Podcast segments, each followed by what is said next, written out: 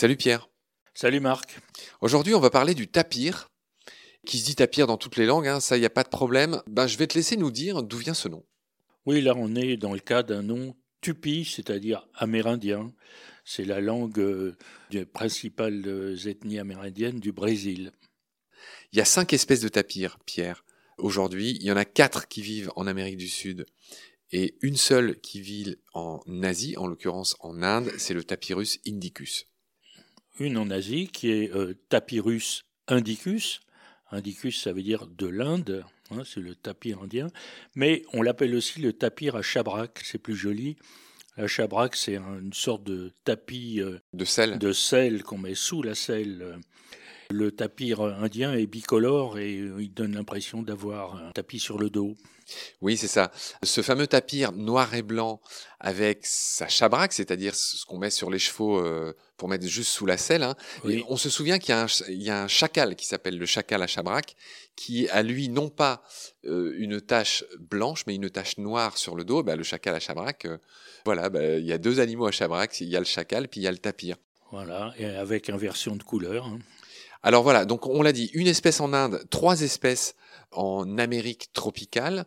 Pierre, une grande caractéristique, il y a deux grandes caractéristiques du tapir que je voudrais voir avec toi.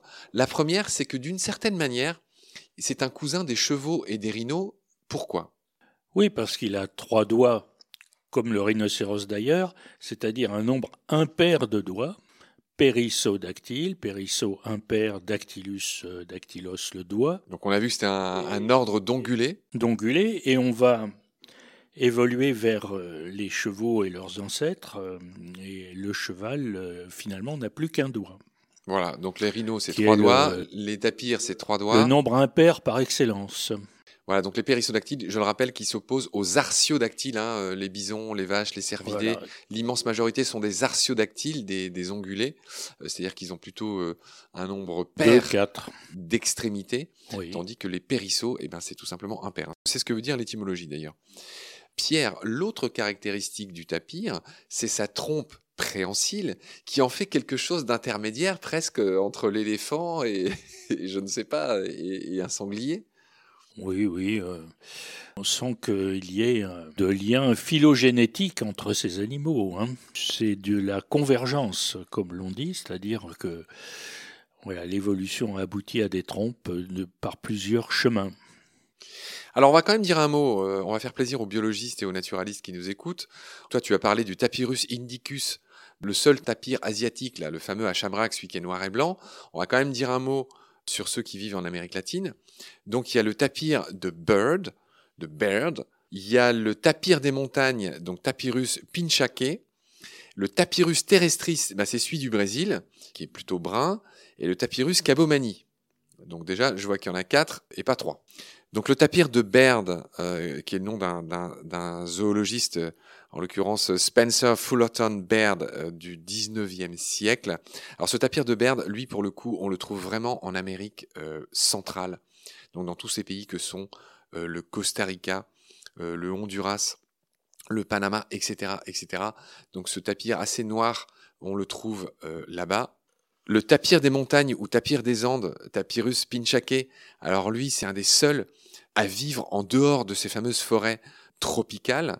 On l'appelle le Sacha Wagra en quechua et on le trouve dans la cordillère des Andes en Colombie et en Équateur et un peu au Pérou majoritairement. Voilà. Le pinchaque est un animal imaginaire qui habite les mêmes régions euh, que ce tapir. Voilà, cet animal malheureusement est un corps consommé aujourd'hui du pinchaque. Le troisième, c'est le, tapir du Brésil, Tapirus terrestris. Alors lui, pour le coup, énorme aire de répartition, bah, il est dans tout l'Amazone. Hein. C'est là qu'on le trouve, en Guyane aussi, au Brésil. Il est vulnérable et non pas en danger, lui. Et son nom local, c'est le Maipuri. Voilà, il me semble que c'est un des plus gros, 150 à 250 kilos. Et le dernier, le Tapirus cabomani, plus communément appelé le petit tapir noir, c'est l'une des cinq espèces de tapirs connues. Lui, il vit dans quelques petites poches de forêt amazonienne, donc comme son nom l'indique, euh, il est beaucoup plus euh, petit euh, que ses cousins. il dépasse pas les, les 120 kilos, on va dire. Et Kabomani vient tout simplement de la langue Paomari, qui le désigne dans cette langue. Pierre, on va finir par la petite page culturelle habituelle. Euh, le tapir, c'est aussi un surnom dans le langage des grandes écoles, dont tu es un ressortissant d'ailleurs, puisque tu as fait les mines. Tu es un mineur. Oui, oui, je suis un mineur. Mais euh, c'est à l'école normale supérieure qu'on appelle tapir l'élève qui prend des cours particuliers. Hein. pourquoi une appellation pourrait être liée au comportement de l'animal à la fois timide et docile. Verbe familier, taper dans le sens de demander de l'argent. Bon, c'est peut-être ça aussi. Euh. On parle de tapiriser. Eh ben, euh, ça veut dire donner des cours. Euh. Donc, ah oui, c'est comme ça que les normaliens. les normaliens arrondissent leur fin de mois. Voilà, ils, donnent des cours, des cours particuliers et donc ils tapirisent. Donc voilà, donc c'est un, un, mot qui signifie ça. D'accord, Pierre. Toi qui as fait une très grande école, l'école des mines, et moi-même qui ai fait Matsup, Matspé à une époque, il y a d'autres noms d'animaux célèbres. Il me semble qu'on parle de taupe et de taupin pour ceux qui ont fait maths Oui, oui, ça c'est les classes préparatoires, oui, oui. Ouais.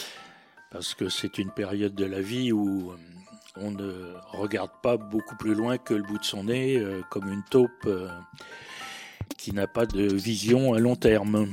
Voilà ce qu'on pouvait dire dans cet épisode, Pierre. Merci pour tes lumières. Je te retrouve très vite pour la suite. Prends soin de toi. Salut. Salut Marc.